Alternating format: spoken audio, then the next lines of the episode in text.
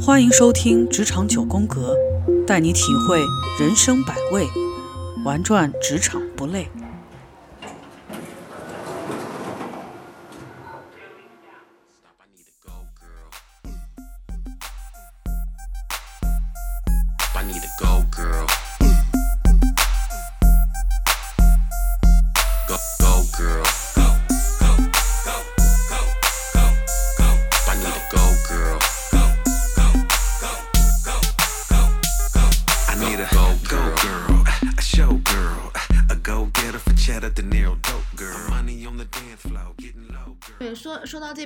我就觉得，嗯，这个真的就是大家怎么样看待这种事情。嗯，我我拿国外举例吧，国外其实是专门是有那种，就是那个半夜三更的时候，呃，半夜三更是不是？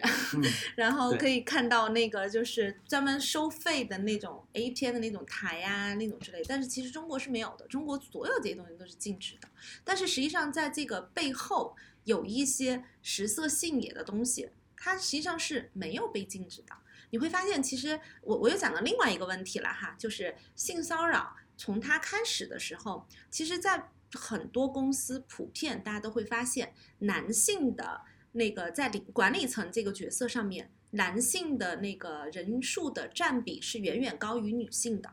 所以的话，当他们就会更加去理解，尤其是在销售场合当中的话，出现了一些类似于这样子，我们觉得跨越道德底线的这样子一些事情的话，他们觉得为了单子，为了销售额，为了最后的整个公司的利益的一个结果，他们觉得有些东西其实是 OK 的，然后是没有问题的。但是其实整个女性团队在所有的这个过程。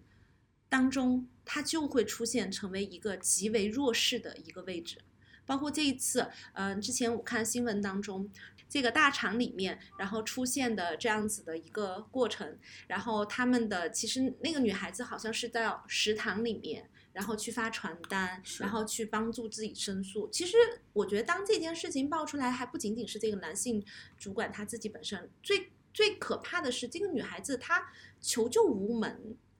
他在整个弱势的过程当中，他的基本权益不被保护。其实引申一下，就想到，其实，在职场当中最出现这种类似于这种性骚扰，甚至更高程度的一些呃行为事件的话，其实是在日本或者是韩国，他们的女性其实很大程度上也是极为弱势的一个状态。我觉得在这个过程当中的话，就是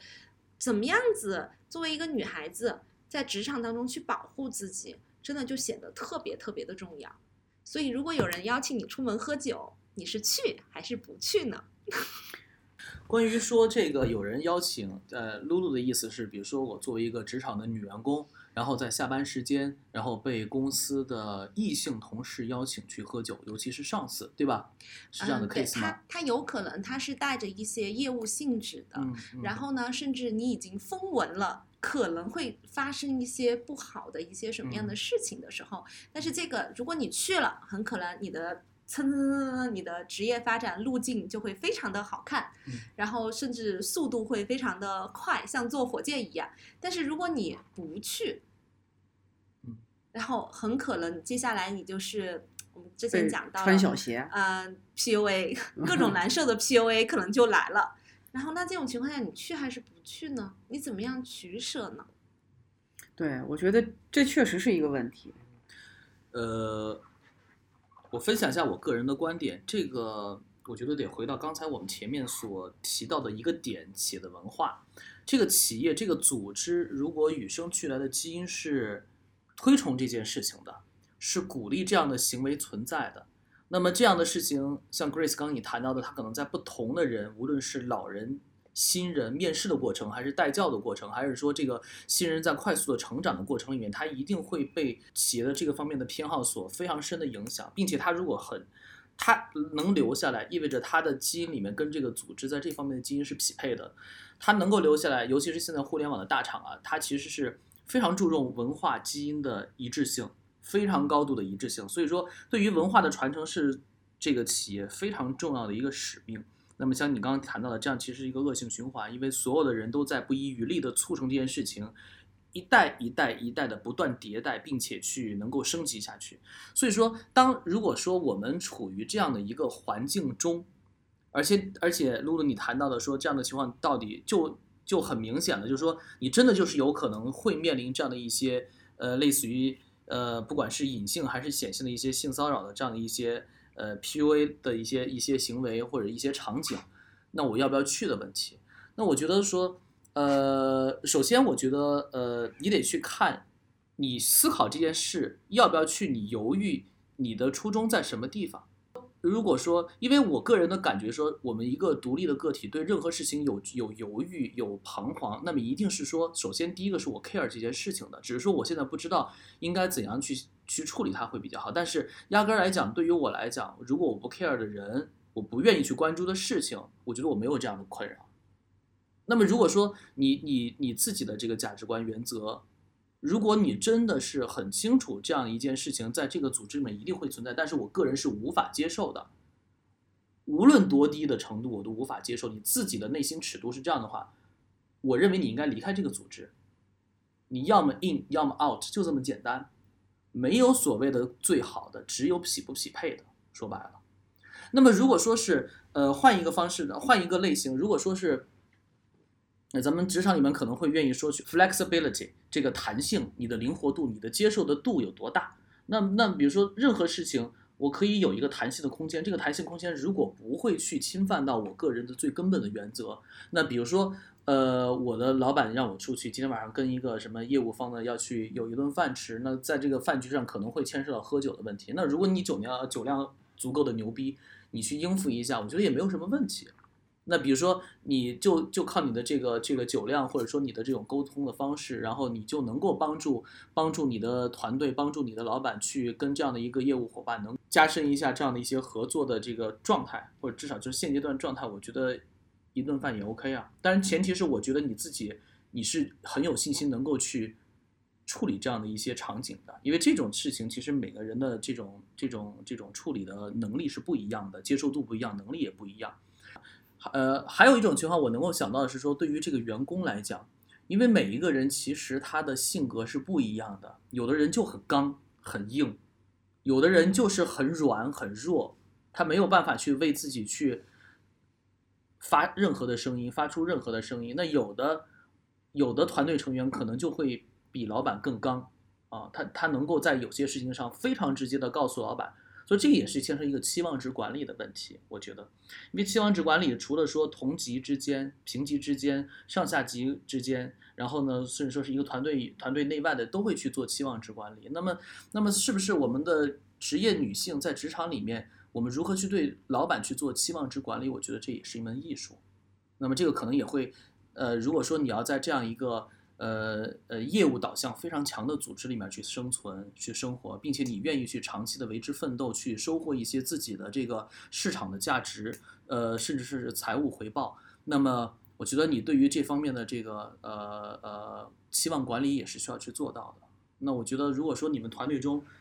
团队的老板他就是希望经常都有这样的一些场合，希望带自己的团队的一些年轻貌美的这些异性的同事去参加，甚至说要他们陪酒喝或者怎么怎么着的。那如果说两个人，一个是很一个一个可能就会很有个性的一个团队成员，他有可能这种情况就能够去帮助自己规避一些潜在的或者更大的一些风险啊。呃，其实我觉得在职场性骚扰的这个事情上面，它很多时候都伴随着一个场合，就是在喝酒的时候，而且喝酒对于尤其是对于我们中国来说，其实是一个抹不去的环境。比如说你过年过节陪家人，你得喝酒；朋友之间吃饭，你得喝酒。那现在这种商务场合上喝酒，更加是没有办法避免的事情了。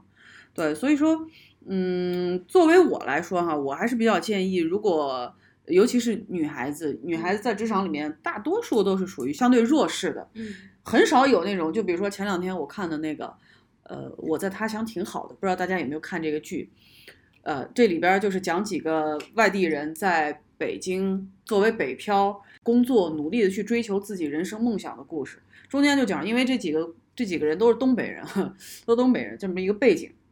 有有有一个环节就是一个姑娘被她老板带着去参与一个商务的酒局，那那个对方的这个客户呢，就必须得要让他喝了酒，你必须得喝这酒，我才能跟你谈这生意。你要不喝的话，你就不尊重我，我就不跟你谈。那好就好在这姑娘东北人，她酒量就非常的棒，最后一个人把对方客户一桌子人全喝趴下了，这个合同顺利的签成。这种情况的海量的人毕竟是少数，所以我还是觉得女孩子在这个工作过程里面遇到这种需要喝酒的场合，能躲就躲，能躲就躲，就是能不喝就尽量不要喝，不要给自己去造成那些无谓的风险。对，所以说说到这个这个职场，呃，喝喝酒的这个事儿，呃，因为二位是 HR 嘛，就是你你们有没有自己的一些这个想法，或者说可以去更好的去规避这些事情的方法呢？嗯，我我觉得会有两个，第一个就是关于这个喝酒的这个场景，嗯，然后呢，我自己的经历的话，是我经历过三家公司，然后呢，一个呢是美国公司美资，一个呢是西班牙的，还有一个现在是那个就是中欧国家的一个公司，然后。真的每个地方的那种公司的文化是不一样的。然后我最后这个公司呢，它实际上是一个销售型，特别偏销售型的一个公司。然后我在中间的那个公司的话，基本上没有酒文化，就大家就是所习惯性的，所有人聚餐一定是 AA。然后没有人请客，公司也没有公费，大家也不会就那种吃饭呐那样那种情况极少。然后喝酒的场景的话，相对来说就是，如果你自己只要你说，哎呀，我不愿意喝酒，也就没有人逼你，大家都是就特别尊重个人，就是那种 respect 的那种喝酒的，在这件事情上面就很 freestyle。然后，但是我的前面一家公司和后面那家公司呢，就是特别要命的喝酒，尤其是在最后，就是现在这种销售型的公司，就真的就会出现刚刚您所说的那种情况，就是去签合同，就是，是嗯，你知道，就签合同这个事情呢，有的时候也很，就是怎么说呢，也很神奇哈，就是哪种情况下合同容易签下来，生意容易谈成？那第一种情况就是。双方利益达成一致，就像当年我们的那个 WTO 的那个入会，人家人家谈了好多好多好多轮了，最后我们创我们知道了一个词叫 win-win 双赢嘛哈。然后如果双方是在双赢的一个情况下的话，然后这样子合同应该是最好谈成的，对吧？然后但是如果你和另外一家竞争公司，都是双赢的一个状态下，你并不比别人，就是这个公司给到你作为一个销售人员，又没有多给你任何的一些资源的时候，你这个时候就只能靠人情的一个时候，然后那你又不可能送礼吧，尤其是外资公司对于所有的送礼的这一块的一个要求限制又特别严格的一个时候的话，那你就只能发挥你的人格魅力的时候，有可能真的就是需要酒这样东西去帮助你。去发生一些化学作用，帮助最后这个合同的一个谈成。所以我们会发现，就是至少在这种销售型公司当中，女性反而就是一线销售人员女性都特别能喝，因为真的是喝出来的。然后，但是呢，怎么说呢？就像你刚讲的，喝酒是不是真的会代表我们今天讨论的性骚扰这件事情发生？其实是他们两个不见得是等同的。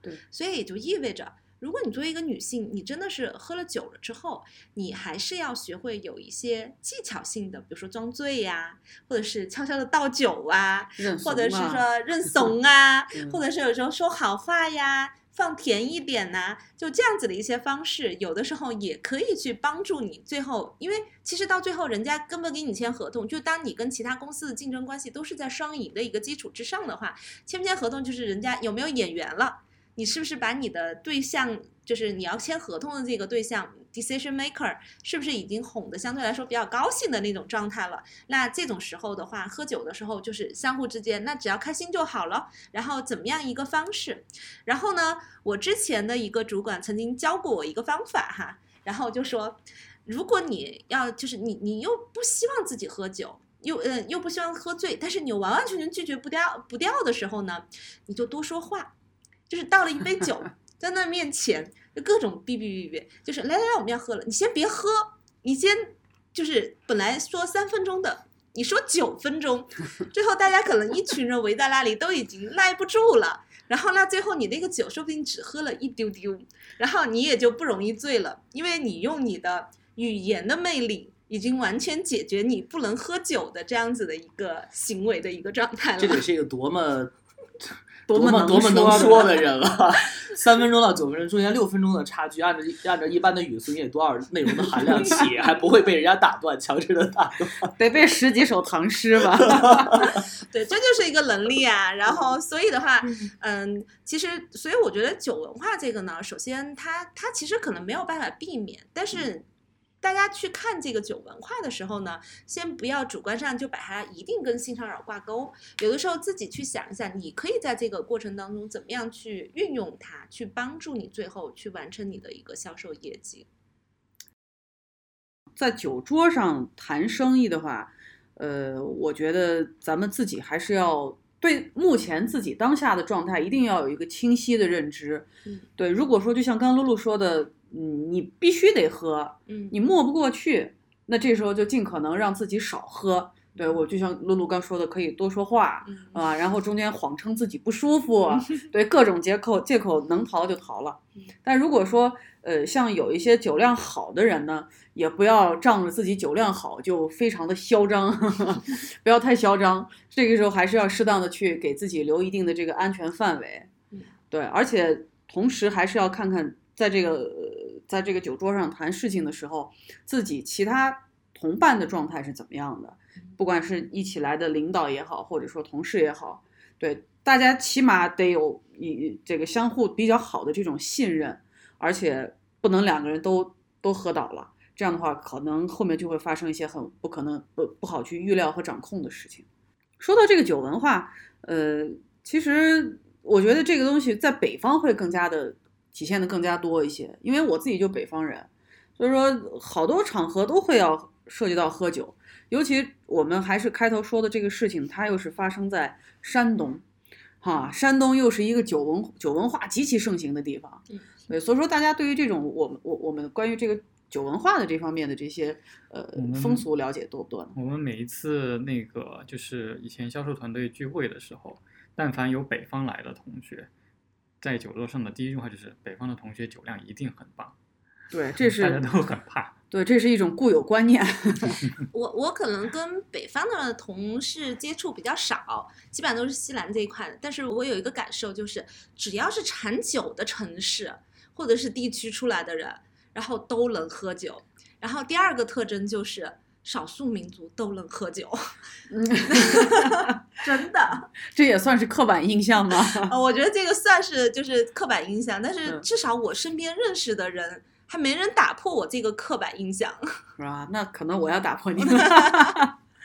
对，其实像像什么东北哈、东北人真的就是，呃，二话不说上来就整。再有呢，就是呃，像什么新疆是吧？嗯呃西北那一旮瘩嗯，什么这个宁夏是吧？还有这个西藏，感觉好像大家都是那种很。很很狂野嗯，很这个奔放的性格，在这个性格的背后，就伴随着不呃深不可测的酒量了。嗯，感觉大家都是这样认为的。我我我跟你说，我之所以有那个刻板印象，是因为我认识的哈，首先第一个贵州，就是我们贵州来的人，哇，超级能喝，那个酒真的就是一点就跟喝水一样。然后其次呢，就是我认识宜宾的、泸州的，嗯然后顿时我就觉得，是不是产酒的地方来的人都特别能喝？可能每天生活的城市里面都弥漫着酒香，就是闻着闻着也就闻醉了，所以自带三分酒量了。是的，是的，是的，是的。其实，其实像刚才咱们提到的，咱们这个开头提到的这个大厂的这个 case 哈，正好发生在山东。其实我本人，因为我以前在在北京工作的时候，由由由于工作的原因，经常会去山东的很多地方出差。那么也在这个出差的过程里面，当然我的角色是 HR，呃，但是在这个过程里面，我其实能够很深刻的体会到这个山东的酒文化，但反而给我的印象是，我非常的这个呃，我我其实非常的 respect，非常尊敬这个酒文化，因为因为呃，山东是一个礼仪之邦，而且尤其是我们的这个是孔孟之乡哈，那么我其实能够感知到的酒文化是。呃，是让我感觉到很很更多的是来自于我们传统文化方面的一些礼仪方面的东西。那个时候所感受到的山东的酒文化，没有带给我任何不好的地方，没有任何不舒服的、强迫的地方。当然，我也不知道是不是因为我是由于这个从北京过去的，但我其实因为这这一段的这个人生的经历，其实我个人有很多来自山东的朋友。那么我指的朋友是，当后来我们已经不在职场、没有职场关系之后，还能够沉淀下来的，我我称之为朋友。我觉得我身边的山东朋友，其实呃也有很多不能喝酒的。所以说，露露，你刚才那个有可能真的是刻板印象，那只是说现在还没有遇到能够打破的这个这个这个 case，但以后也也可能会有。但其实我觉得这个可能在任何一个地方都有能喝的，也都有不能喝的。从喝酒本身这件事情来讲的话，呃，所以说我觉得酒桌这个场景应用其实真的是看人了。嗯，我觉得真是看人，就是就是这这件事情的这个主导者，他到底希望酒给他带来什么样的目的？他自个儿的这个背后的规划是什么？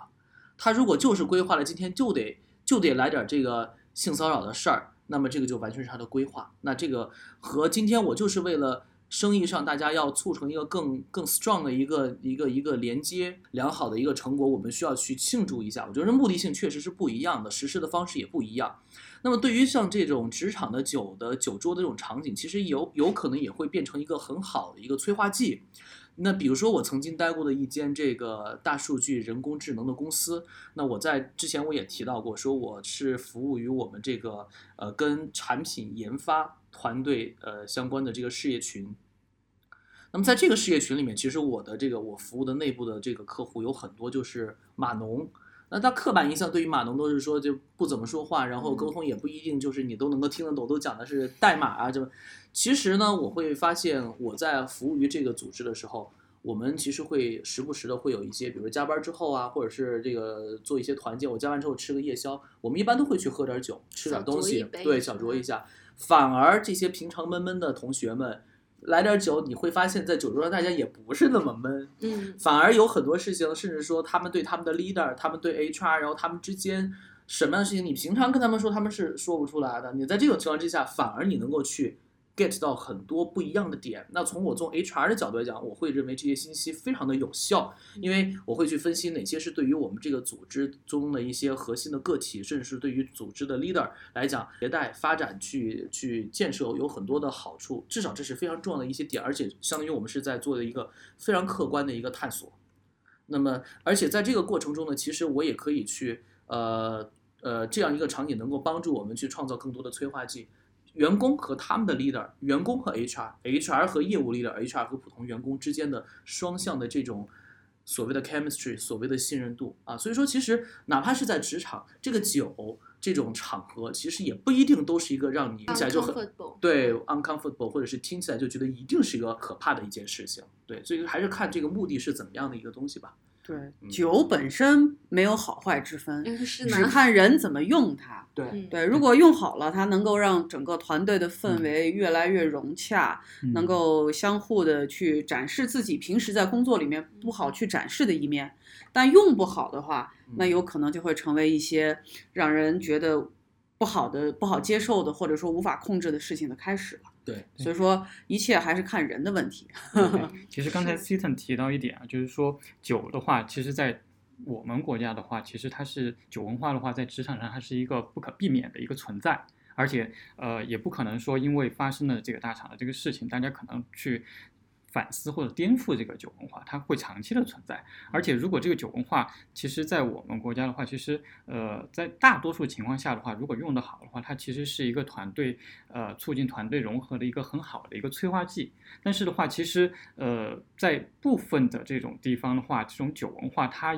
就是朝着一个不太好的一个方向去发展。我举几个就是表现啊，第一个就是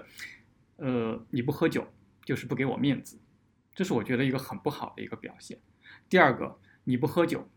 我们今天就没法合作，对吧？然后第三个就是你不喝酒，就是呃，跟团队就是格格不入，融入不了这个团队。还有一种的话，就是你今天必须喝的烂醉，才能代表你的诚意。对，所以说我觉得就是这种酒文化的话，就是它一定得有一个度。如果就是说它被滥用了。就出现之前的这种情况的话，其实我觉得这这就是一个文化里面的这种糟粕的东西。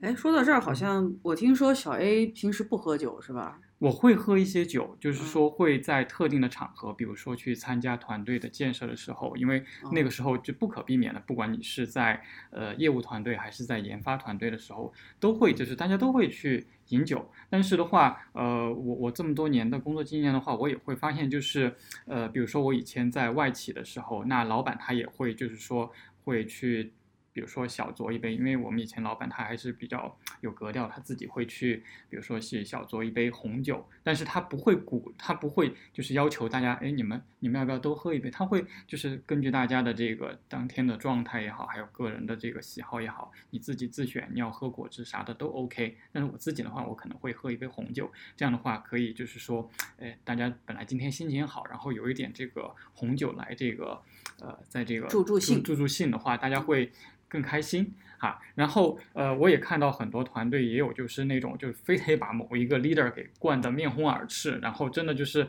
话都已经说不清楚了这种。但是其实在我作为一个旁观者来看的话，其实我觉得我不是特别喜欢这种这种氛围，因为我觉得就是喝酒的话，其实呃每个人我觉得适度就行了，就是一定不要去把别人就是灌得个烂醉，然后大家就就这样觉得才是一个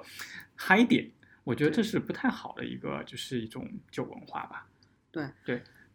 所以我们刚刚呢也都探讨了关于在职场中令人不舒服的相处的形式，比如说有 PUA，比如说有可能有性骚扰，甚至说有性侵。那么，呃，我们既然话聊了这么多，呃，我还是想我们今天能够去得出一些方法，就如果说，呃，我们有听众朋友在职场中疑似遇到了 PUA 或者疑似遇到了有性骚扰的这些事情，那么应该怎么办？对我们不光要把这个问题提出来，我们还希望能够给我们的这些听众有一些建议，就是他怎样能够去尽可能的不要在这件事情里面受伤害。对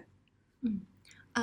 我我觉得首先哈，作为在职场的当中寻求发展的一个人哈，首先冷静清醒是极为重要的一件事情。所以的话，我们先看一看你自己是生活在什么样的一个环境当中。就是如果你本身生活在一个丛林的这样子一个环境当中，就是你整个组织团队的话，它就是一个不讲道德、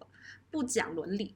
纯粹看业务销售、业务结果的时候，你先问一问自己，我可不可以？然后我要不要硬？然后来决定你未来你要怎么样走。OK，假设哈，你现在是说，那我要硬，然后那你就可能想一想，是不是你自己有一些东西，那你就需要去 compromise，然后你需要在这个环境当中怎么样去生存。然后如果你自己不硬的话，然后那你可能就要想想，我是不是要转换跑道？我要去到其他的一个更加好的一个环，也不叫更加好的一个环境，更加适合自己的一个环境当中，然后去做发展。好，假设的话，你自己呢本身所在的这个环境当中，大环境哈，至少这个公司本身基本的一个架构来说的话，它是一个相对比较讲究公平，呃，虽然说它也看重利益，但是呢，它也有尊重的文化。然后也愿意，就是至少就是有一些道德伦理以下的这样子的一些行为，这个公司在天然的，它整个高层呐、从上到下的话，大家都是不允许的。就像我们刚刚讲的，可能真的有酒文化，大家也要喝酒，但是呢，喝酒之后是不会有道德伦理以下的事情发生的，至少公司也是不允许的。那如果你是在这样的环境当中的话，哈，那你就要去想想，在这样的公司业务伙伴当中，公司最看重的一个人的职场发展和晋升的一个能力应该是什么？应该是你自己在整个工作过程当中，你自己的一个我们叫做 capability，就是你的胜任力，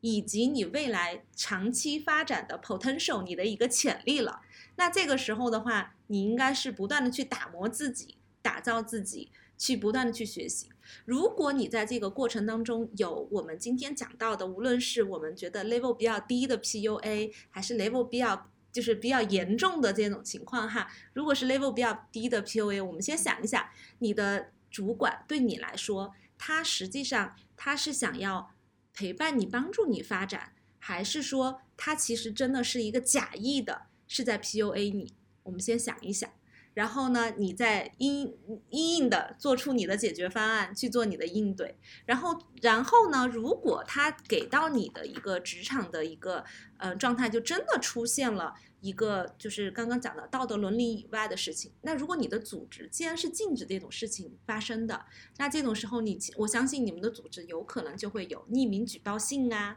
类似于这样一些方式。其实有些事情，有些时候把这种事情捅出去，不见得是一件不可能的事情，因为有可能你发生了，立刻马上你是你自己作为投诉这个人，可能你没有得到反馈，但是一定有人听到，然后无风不起浪。当某一个人他如果就是真的某一些组织当中的人，他反复出现这样一个情况，我相信如果这个公司本身的文化是会关注这些的话，那一定之后是会有相应的一些结果呈现出来的。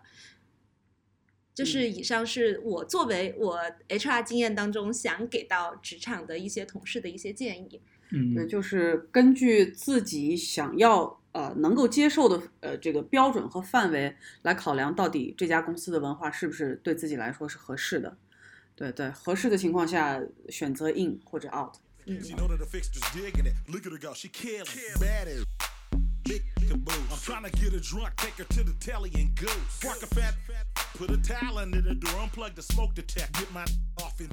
我 我自己就是说，在跟这些呃遭受过这种 PUA 的一些同学或者来咨询我的一些朋友也好，就是说给他们的一些建议哈。其实我是觉得，就是说，呃，首先你当你在一个遭受一个 PUA 的一个状态的时候，我觉得任何一个人都得有一个就是一个。自我认知，而且是一个很强的一个自我认知，就是你必须把自己从这种被 PUA 的这种状态当中给抽离出来，而不是说顺到这个环境里面啊，leader 说我不行，哈，确实是我不行，或怎么怎么样，我哪里不好，这里不好。因为有的时候，一旦你顺到了这个环境里面，你没有一个就是抽离出来去观察，就到底是不是我真的不行。或者是说我已经做出改变了，是不是我的这个 leader 还是持续的在对我进行一个否定？哪怕我做出了改变，他都没有，就是说给我做到一个及时的反馈。当你发现自己已经在这种状态的时候，那 OK，在这种状态下，请你自己一定要有一个很清醒的一个自我认知：我不是他眼中的一个不 OK 的人，我不是说什么事情我都做不好，而是他有可能是在有预谋，或者是说。当然，我们从人性向善的角度来看，有可能是他不自知、不知情的情况下，可能就在已经在对我进行一个否定的。那这个情况下的话，我们可能得抽离出来，然后我们要建立一个自我认知系统。因为很多人他之所以在被 PUA 的时候很痛苦，就是因为他已经陷入到那个状态当中去了。他觉得领导说的好像都是，好像我这儿也做不好，那儿也做不好。所以在这种情况下的话，我觉得第一步就是要建立一个清醒的一个自我认知，就是不要就是觉得不要把你对自己的评价建立在别人对你的评价之上，你要有很清醒的自我认知，我是 OK 的，我是能做成事情的，他不认可那是他的问题，我把我该做的事情做好，我问心无愧就行了，这是第一个。然后第二个的话，我觉得呢，就是说作为一个职场人的话，我们随时都得有一个。危机意识，不管你是初入职场也好，刚去那家公司也好，还是说你人到中年也好，我觉得都得有一个，就是说你得有一个 Plan B，就是当你在这种状态下的时候，比如说在呃偶尔会被 leader 给性骚扰，而且你发现这个这个他有点就是好像图谋不轨，就就就已经是就是有点得寸进尺的那种感觉了。然后，或者是说，在这种 PUA 的这种状态下，而且你你你感觉这种 PUA 的话，也是这种持续的那种状态了。那我觉得第二第二点的话，就是说你可能得去适当的，可能得考虑准备一个 Plan B。那这个 Plan B 的话，其实有很多的这个方面，比如说你可以就是说去考虑，我是不是要换一个部门，换一个 leader。当然这是最好的，就是说你既没有离职，对吧？你只是在公司内部流转一下，然后你又能摆脱这个 leader。然后第二种的话，就是我可能适当的去看一下外部的一些机会，然后如果有好的机会的话，我可能就尽快脱离这个环境。还有一种比较极端一点的情况呢，可能对于职场上工作了一段时间的同学来说，可能会比较适用，就是你自己得准备一个，就是你的一个小金库，然后在就是你。真的是已经是忍无可忍，对这种 PUA 也好，对这种职场的这种性骚扰也好，你已经忍无可忍的情况下，你可能选择就是我最终选择辞职，我不去跟他去做 fighting，对吧？那呃，这是第二种情况，就是说你去准备一个 Plan B，比如说我我骑驴找马，当然这是一种理想的状态，我找到一个我尽快脱离这个 leader。那还有一种的话就是我自己有一个小的现金储备，然后呃。我可能考虑得考虑就是裸辞，但是我裸辞的话，我也不至于就是说那裸辞的时候我没有任何的这种资金的储备啊。然后第三种情况的话，就是说在面对这种 PUA 和这种呃职场这个性骚扰的时候，我觉得作为这种弱势的这种群体，我们作为一个被这个施加 PUA 的这种人群好的话，如果你选择了另外一条道路。第二条路的话，我们其实选择是退。那还有一种的话，就是我们选择去反击。但是反击的话，一定是有一个前提，就是你真的是能力很强，然后你也有很清醒的自我认知。他不是在帮助我，他不是在给我指导，而是在刻意的在打压我，在否定我。但是的话，我如果去跟他 fighting 的话，他也拿我没辙。那在这种情况之下，我觉得就是说，我们得有个清醒的自我认知，就是我第一条提到的。第二个的话，就是我们适当的可能会去跟 leader 去沟通，你觉得我不行，我应该怎么去做，对吧？你你把这个问题抛给他，让他给你建议，我我要做到什么程度，你觉得我是 OK 的？那我觉得这是在一个和平的一个状态下。那如果就是说他既不给你给不出任何的这种合理的建议，然后呢还要持续的去打压你。那我觉得这种情况下，我觉得也不要去持续的去认怂，因为我觉得有时候该表现出自己的这种态度、立场，甚至是自己变得这种稍微的强势一点，我觉得也是应该的。因为有些人的话，他之所以对你 PUA 也好，之所以对你性骚扰也好，就是因为觉得你好像是一个软柿子。我对你 PUA 一次，我否定你，连续的否定你，或者是我连续的越界，他没有看到你就是说有怎么样的反抗。那这个时候的话，你真的就是要去 fighting，让他看到你的这个锋芒，他不敢对你得寸进尺。那这个时候的话，你就要，那这个时候的话，我觉得就是说该展现自己的这个锋芒的时候了。对，就一定不能去做一个软柿子。很多人之所以就选择隐忍，是因为担心影响到自己的仕途。但是这个 leader 他都已经不在意你了。对吧？处处打压你，处处否定你，让你觉得心里难过，甚至让你产生了这种抑郁，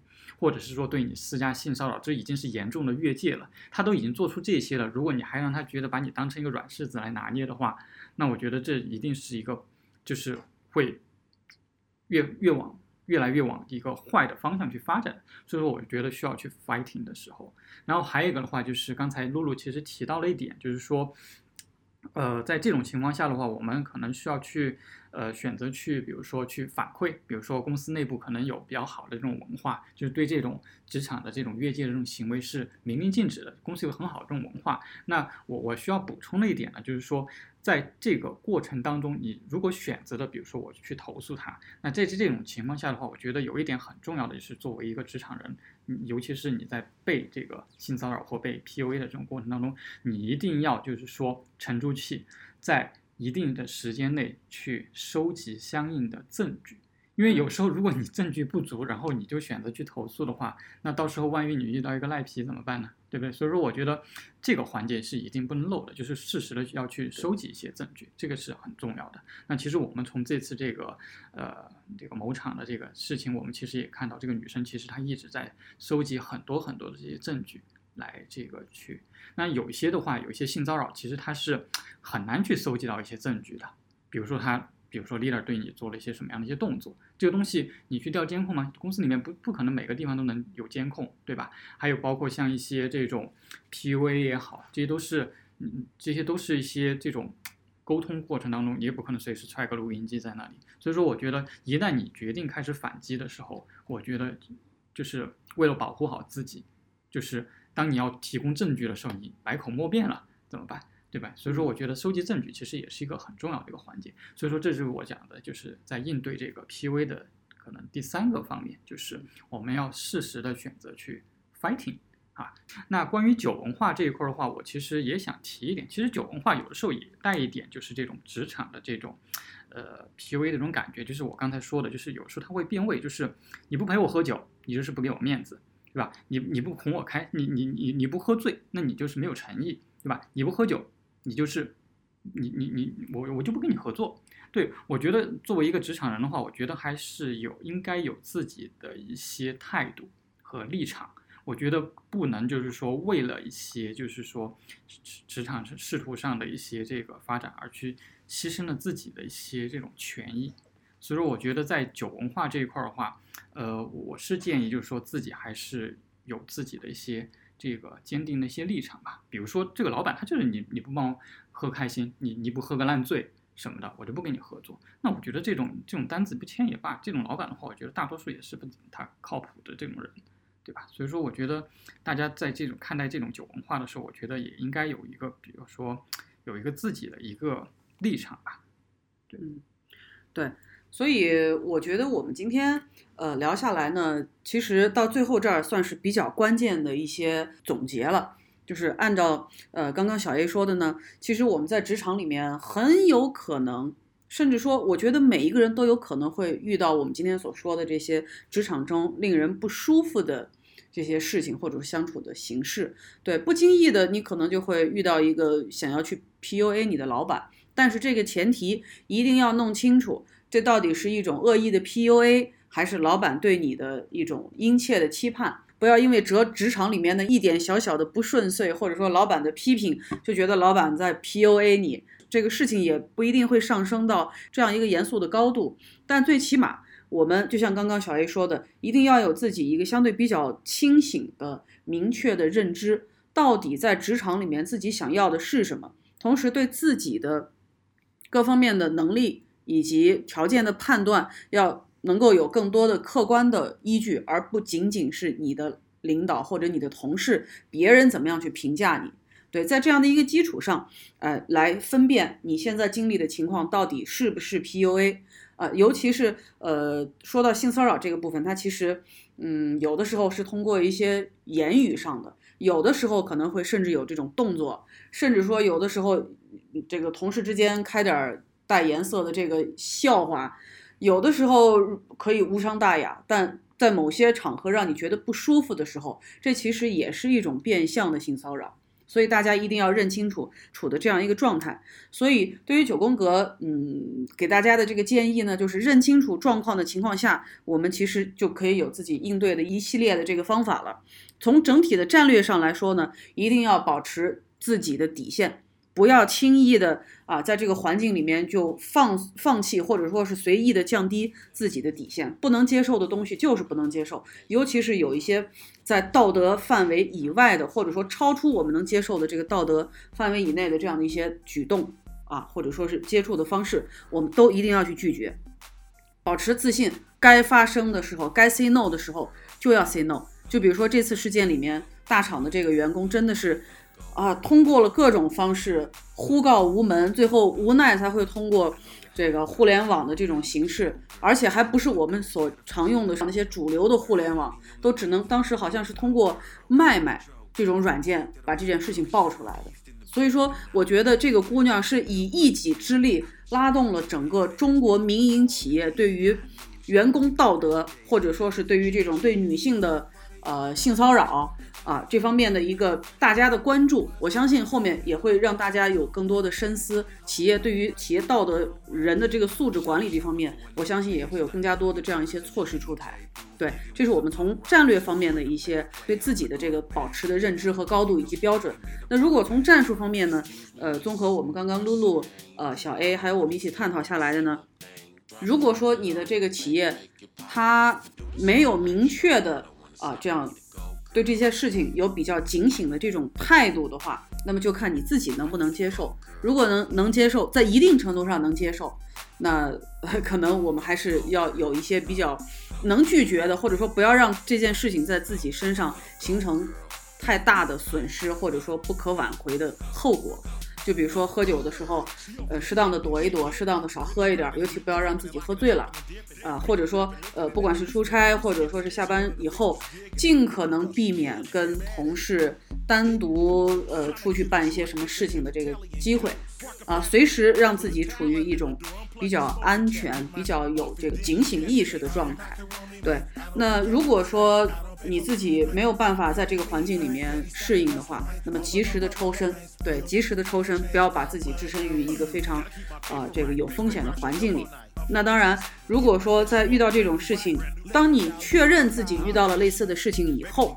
那么及时的留证据，不管是呃图片类的，比如说聊天截图，比如说谈话录音，比如说各种其他的证据，留够证据，用最有利的方式为自己的权益去做进一步的争取和捍卫。这样的话，能够才能够维护我们整个职场或者说整个社会对于啊这些不良风气的这样一种遏制和打击。OK，那今天我们九宫格关于职场中令人不舒服的事情去做了一个简单的分享。呃，今天也非常感谢我们的嘉宾露露和小 A 对于我们这样的一个信息的交流。好的，那我们就再一次的这个感谢感谢露露的时间，感谢小 A 的时间，同时感谢你们非常真诚的呃分享。那么节目节目的最后，那我们大家举起酒杯，Cheers，Cheers，Cheers，Cheers，谢谢，好，谢。谢。I need